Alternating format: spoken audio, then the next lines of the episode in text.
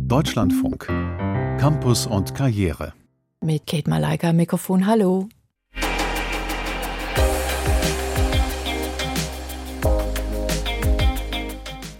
Sie träumen von einem Ingenieurstudium, einem Pflegejob oder einer Zahnarztpraxis in Deutschland. Viele junge Menschen in anderen Teilen der Welt machen sich gerade startklar für ihr Abenteuer Germany, für diesen großen Schritt, ihre Heimat zu verlassen. Wir schauen dazu nach Mexiko und Marokko und hören von Zukunftsplänen. Doch zunächst geht es nach Afghanistan und damit in ein Land, das besonders Frauen Zukunftspläne brutal verbaut. Sie haben das sicher schon in den Nachrichten gehört. Die Taliban haben gerade ein Uni-Verbot für Frauen ausgesprochen.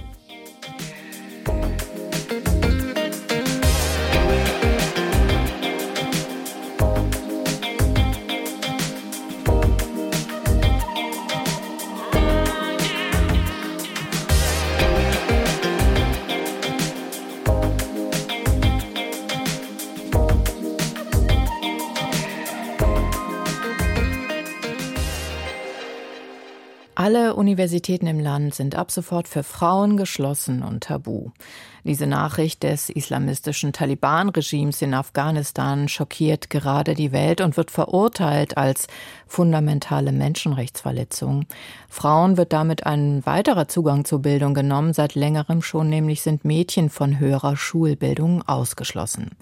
Wie nun reagieren afghanische Frauen auf dieses Uni-Verbot in ihrem Land? Peter Hornung berichtet. Sie sind verhüllt, sie gehen schnell, niemand soll sehen, was sie tun. Heute Morgen in Kabul. Einige Studentinnen, alle mit Gesichtsschleier, lassen sich filmen von einem Kameramann der Nachrichtenagentur AP. Sie sind mutig, Machtbildung nicht politisch, rufen sie. Und sie meinen damit, dass die Taliban sie nicht für ihre Zwecke missbrauchen sollen. Eine der Studentinnen spricht ins Mikrofon. Maro Marin will sie genannt werden, aber so heißt sie natürlich nicht wirklich. Wieder einmal wird Frauen verboten, in die Uni zu gehen. Wir aber lassen uns nicht auslöschen. Es ist beschämend, dass die internationale Gemeinschaft und die Vereinten Nationen sich dafür entschieden haben zu schweigen. Sie sind wütend und enttäuscht. Und dass ein UN-Sprecher im Namen von Generalsekretär Guterres schon in der Nacht gegen das Hochschulverbot protestiert hat, hat sie noch nicht erreicht. Aber es hilft ihnen ohnehin wenig. Woanders stehen vier, fünf Studentinnen beisammen, zwei umarmen sich, sie weinen. Die Nachricht schlug ganz offenbar ein wie eine Bombe, dass in Afghanistan Frauen nicht mehr in die Universitäten und privaten Hochschulen dürfen. Die Lehrerin Laila, auch sie heißt eigentlich anders, schickt WhatsApp-Nachrichten an das ARD-Studio Südasien. Sie und ihre Mitstreiterinnen geben sich kämpferisch. Wir protestieren zusammen mit allen Frauen, die nicht wollen, dass ihnen jemand das Recht auf Bildung und Lernen nimmt. Wir haben uns zusammengetan, um Nein zur Diktatur der Taliban und ihrer Brutalität zu sagen. Wir wollen, dass wir gehört werden von der internationalen Gemeinschaft, auch weil uns die Taliban sicher noch weiter einschränken werden. Tatsächlich wurden in den vergangenen Wochen und Monaten die Rechte von Frauen und Mädchen immer weiter beschnitten. Schon seit der Machtübernahme im August 2021 dürfen weibliche Teenager nicht mehr in die Schule.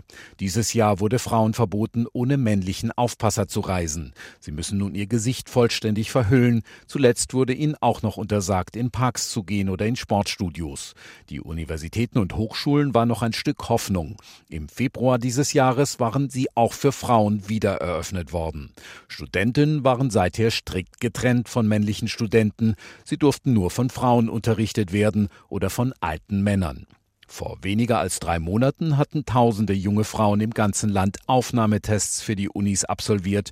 Lehramt oder Medizin wollten viele von ihnen studieren. Das Dekret des Bildungsministeriums von gestern Abend hat dem nun ein Ende bereitet. Lehrerin Laila kann ihre Wut kaum unterdrücken. Der Ausschluss der Frauen von der Bildung steht im völligen Widerspruch zu den Grundsätzen unserer islamischen Kultur und den Werten unserer Gesellschaft und zeigt die Ignoranz der Taliban. Ihre Herrschaft ist zivilisationsfeindlich. Das afghanische Volk wird eine solche Missachtung seiner Töchter nicht dulden. Die Taliban haben einmal mehr gezeigt, zeigt, dass ihre Bewegung nicht nur gegen das afghanische Volk, sondern gegen die ganze Menschheit gerichtet ist.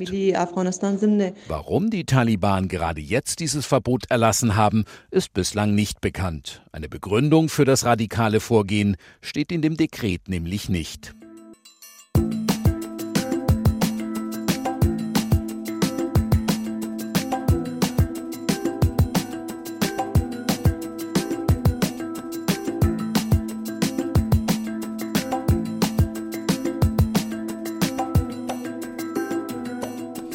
Hall.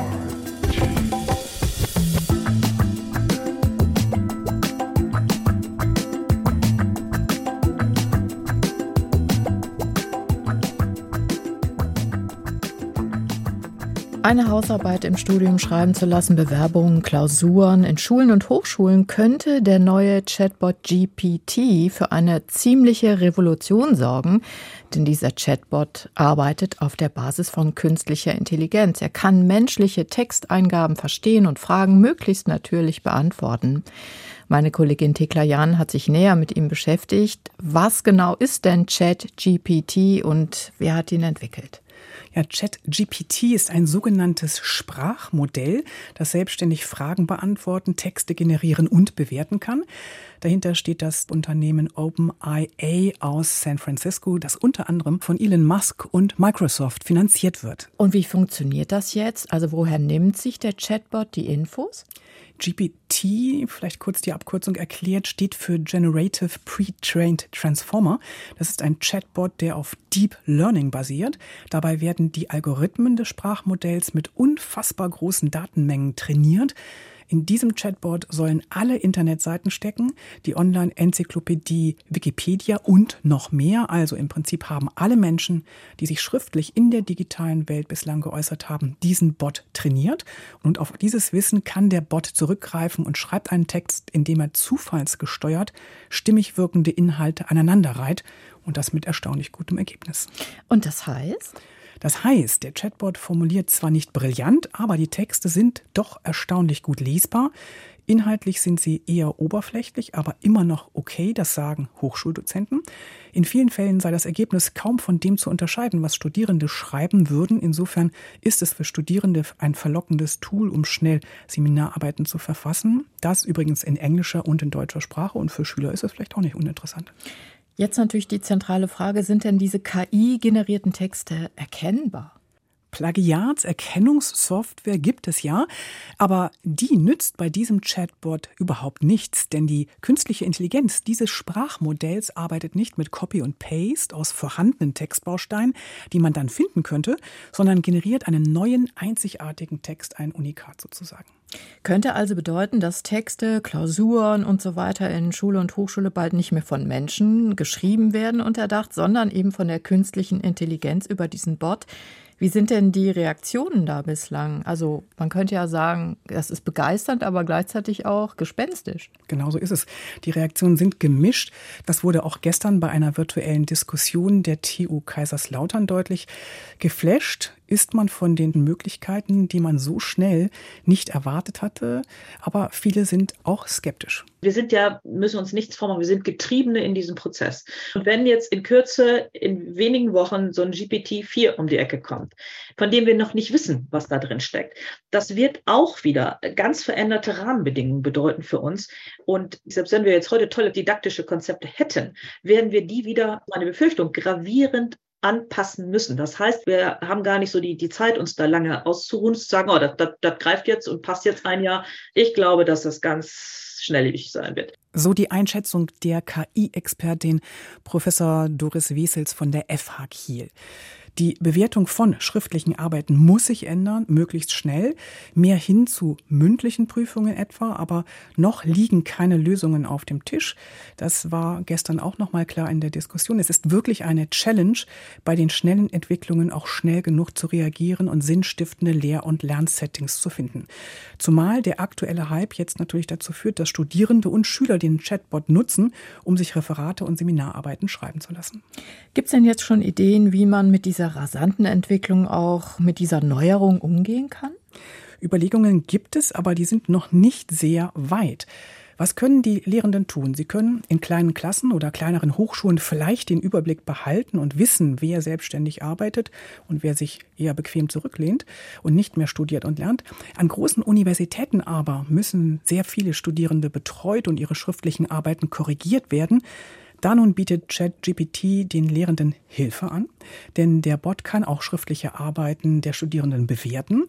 Und hier könnte es dann in Zukunft absurd werden, wie die Kieler Mathematikerin ausführte wenn wir diese Tools haben, mit denen man sehr gute Texte schon generieren kann. Und unser eins setzt an, benutzt dann auch wieder diese KI-Sprachmodelle und entsprechende Werkzeuge, um die Texte automatisiert bewerten zu lassen. Haben wir dieses absurde und groteske Szenario. Die eine Seite lässt generieren, die andere Seite lässt bewerten. Das heißt, wenn das gleiche Sprachmodell dahinter steckt, dann macht das gleiche Sprachmodell auch sein Ding mit sich. Ein Closed Shop sozusagen. Was also tun? Da wird zum Beispiel über eine Kennzeichnungsmöglichkeit und auch Kennzeichnungspflicht nachgedacht. Denn in Zukunft werden immer mehr Texte nicht von Menschen verfasst sein. Das heißt, KI verselbstständigt, also das ist so ein bisschen dystopisch, aber verselbstständigt sich immer mehr und füttert sich mit seinen eigenen Texten.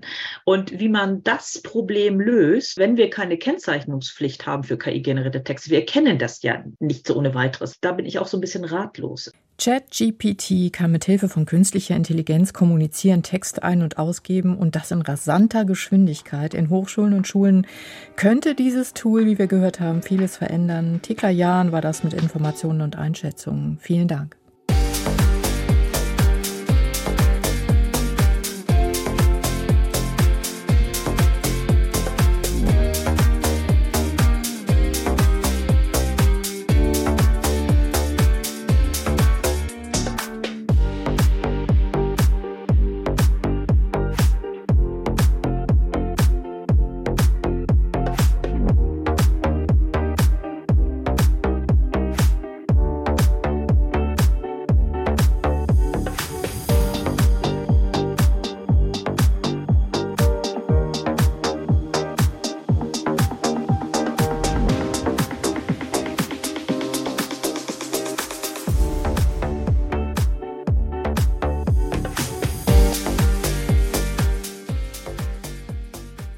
Pflegekräfte händeringend benötigt. Diese Suchmeldung dürfte wohl zu den meistgenannten in diesem Jahr gehören. Und diese Meldung, dass Deutschland viele, viele neue qualifizierte Fachkräfte braucht, die geht auch um die Welt. In Mexiko kennt man sie zum Beispiel inzwischen, wo Pflege übrigens ein Studium ist. Zweimal im Jahr fährt ein Auswahlgremium der Berliner Charité deshalb dorthin, um neues Personal zu finden, Bewerbungsgespräche zu führen und das klingt dann so. Ähm, Diego, was ist Ihre Motivation, sich okay. dafür zu entscheiden, Mexiko zu verlassen, nach Deutschland zu gehen, nach Berlin an die Charité? Diego de la Cruz ist in seiner Arbeitskluft zum Bewerbungsgespräch gekommen. Weiße Hose, weißes Shirt, weiße Turnschuhe. Sein Traum, mal in Deutschland als Pfleger zu arbeiten, ist an diesem Tag ein Stück näher gerückt. Vor ihm sitzt eine Auswahlkommission, bestehend aus zwei Mitarbeiterinnen der Charité und einer Mitarbeiterin des Arbeitsamtes, die ins Spanische übersetzt. Der 29-Jährige hat sogar schon vorher ein bisschen Deutsch gelernt. Er stellt sich vor. Mein Name ist Diego. Ich komme aus Temascalcingo. Ich wohne in Diego hat im Bundesstaat Mexiko seinen Abschluss als Pfleger gemacht. Anders als in Deutschland hat er dafür an der Universität studiert. Yo quiero y espero de Alemania eh, crecer. Ich hoffe, dass ich mich als Person, aber auch beruflich in Deutschland weiterentwickeln kann. Und ich hoffe auch auf ein besseres Leben.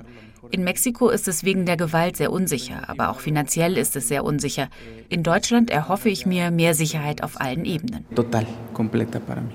Erzählt der 29-Jährige später.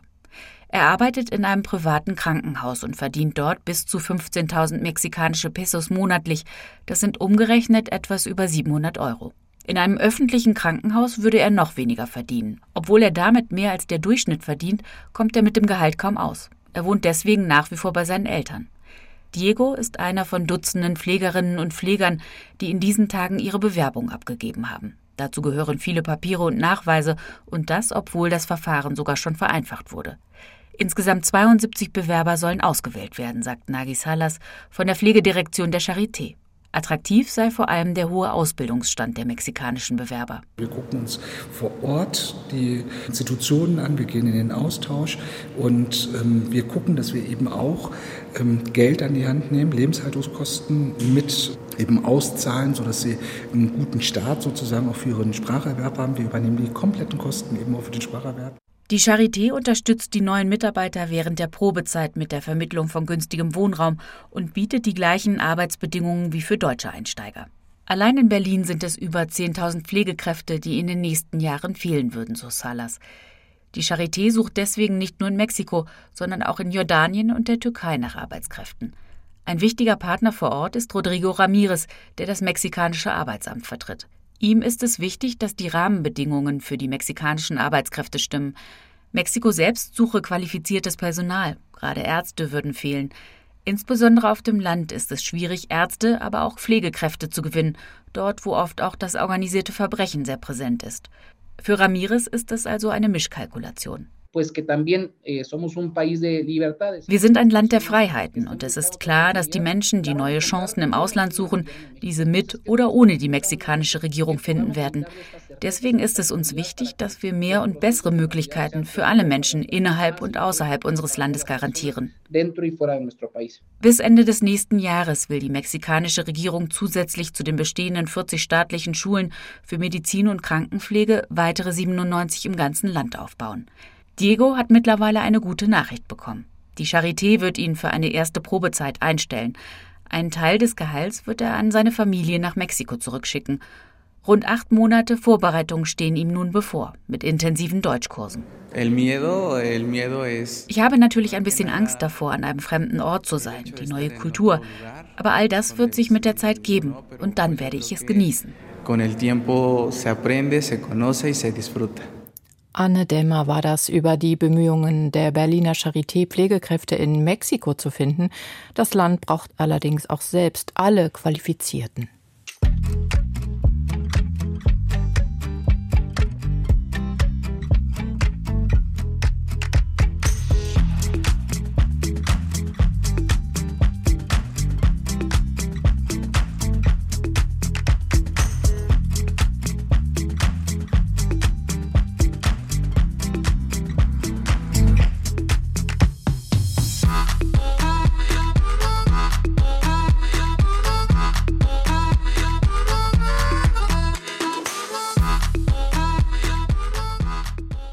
Deutschlandpläne von Mexikanerinnen und Mexikanern, die in der Pflege arbeiten wollen, die haben wir noch ein bisschen im Ohr gerade aus dem Beitrag.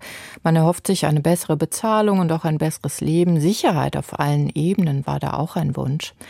Auch in Marokko gibt es viele, die sich eine Zukunft irgendwo zwischen Sylt und Sonthofen vorstellen können. Doch ist ihnen auch bewusst, dass sie für dieses Ziel mitunter einen langen Atem haben müssen und dass Deutschkenntnisse eine ganz wichtige Rolle spielen. Jean-Marie Magro hat in Marokkos Hauptstadt Rabat beim Goethe-Institut einen Sprachkurs besucht. Diskutieren Sie über Ihre Favoriten? Das Goethe-Institut fördert auf der ganzen Welt das Erlernen der deutschen Sprache, so auch in Rabat. Rund 20 junge Marokkanerinnen und Marokkaner lernen Deutsch in einem kleinen Klassenzimmer. In Dreiergruppen sitzen die jungen Menschen zusammen, ein Buch in der Mitte und brüten über Fragen wie, was würden sie gerne geschenkt bekommen? Lieber einen Gummibaum oder Schmuck? Ein Gummibaum. Eines der größten Probleme in Marokko ist die Jugendarbeitslosigkeit. In manchen Städten liegt sie bei mehr als 40 Prozent. Viele junge Marokkanerinnen und Marokkaner sehen keine Perspektive in ihrem Heimatland, wollen deshalb auswandern. Und ein beliebtes Ziel ist Deutschland. Zum Beispiel für den 18 Jahre alten Edam. Er hat sich auf ein Stück Papier geschrieben, was er loswerden möchte und liest es vor. Er sagt einstudierte Sätze wie, er wolle in Deutschland studieren, um auf dem internationalen Arbeitsmarkt Fuß zu fassen. Deutsche Hochschulen sind weltweit hoch angesehen sagt Edam, der als Ingenieur in Deutschland arbeiten möchte. Zwei seiner Cousins lebten schon dort, erzählt er. Sie hätten ihm erzählt, Bildung koste in Deutschland viel weniger als in anderen Ländern. Aber unabhängig davon habe er schon mit sechs Jahren beschlossen, später einmal nach Deutschland auszuwandern. Und ich studiere Deutsch, weil ich diese Sprache sehr liebe. Damit ist Edam nicht der einzige. Man könnte vermuten, dass die meisten Marokkanerinnen und Marokkaner, die auswandern wollen, lieber nach Frankreich, Spanien oder in die Niederlande wollen.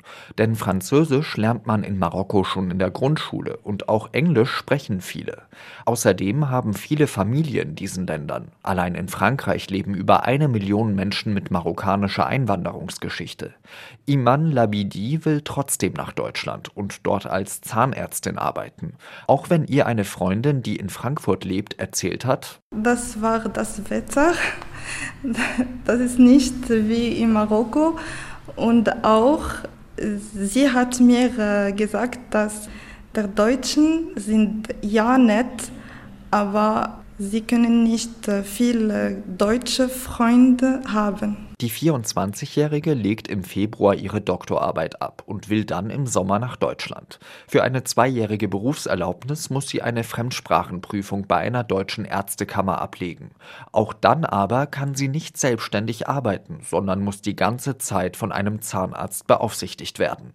Iman Labidi hat trotzdem vor, in Nürnberg zu praktizieren. Ein bisschen Angst hat sie, denn ich glaube, dass bayerische Leute spricht nicht Hochdeutsch. Das sollte aber nicht ihre größte Sorge sein, denn um selbstständig und auf Dauer als Zahnärztin in Deutschland zu arbeiten, muss sie eine mündliche, eine schriftliche und eine praktische Prüfung in Bayern absolvieren. Das Problem dabei, meist wissen Zuwanderer nicht, wann und über was sie geprüft werden. Teilweise warten sie mehr als ein Jahr auf einen Termin, obwohl sie schon im Land sind. Das ist nur eines von vielen Dingen, die viele nicht wissen, wenn sie nach Deutschland gehen, wie Brahim Ubaha sagt. Fliegen nach Deutschland ohne kulturelle Vorbereitung oder interkulturelle Kompetenz. Ubaha ist Koordinator des Deutsch-Marokkanischen Kulturforums und war schon öfter in Deutschland. Man kann raushören, dass er nicht nur positive Erfahrungen in seiner Zeit in Deutschland gemacht hat. Trotzdem sagt er, Deutschland sei ein attraktives Ziel für viele junge Marokkanerinnen und Marokkaner. Eine stabile Demokratie, ein gesunder Arbeitsmarkt, aber vielen fehlten die Kenntnisse über Deutschland, weil sie noch nie dort waren.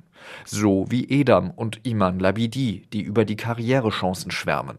Deutschland, sagt Brahim Ubaha, kläre potenzielle Einwanderer nicht genügend auf. Informationsaufklärung fehlt noch. In Deutschland passiert viel gesetzlich, politisch, aber hier passiert weniger. In den vergangenen Jahren habe es viele Gesetze gegeben, die zeigen, dass Deutschland Einwanderungsland werden will. Aber die bürokratischen Mühlen malten so langsam, dass viele verzweifeln. Wie lange ein Antrag zur Bearbeitung braucht, bleibe oft im Dunkeln. Kanada wiederum mache es viel besser, sagt Ubaha.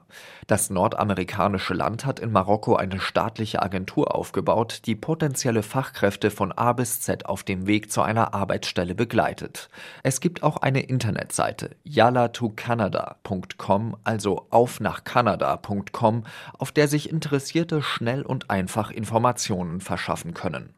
Auf deutscher Seite gibt es in Marokko das Goethe-Institut und private Sprachschulen. Geht es um die Ausreise, sagt Ubaha, würden Auswanderungswillige aber alleine gelassen.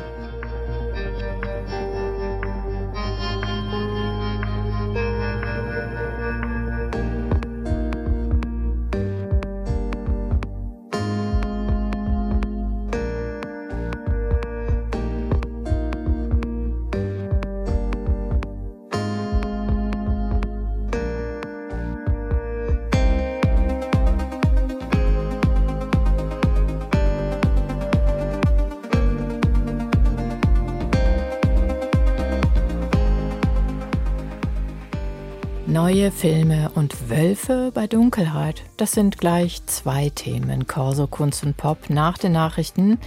Campus und Karriere gibt es hier morgen wieder ab 14.35 Uhr mit Neuigkeiten aus der Berufs- und Bildungswelt. Ich danke fürs Zuhören heute. Am Mikrofon war Kate Malaike.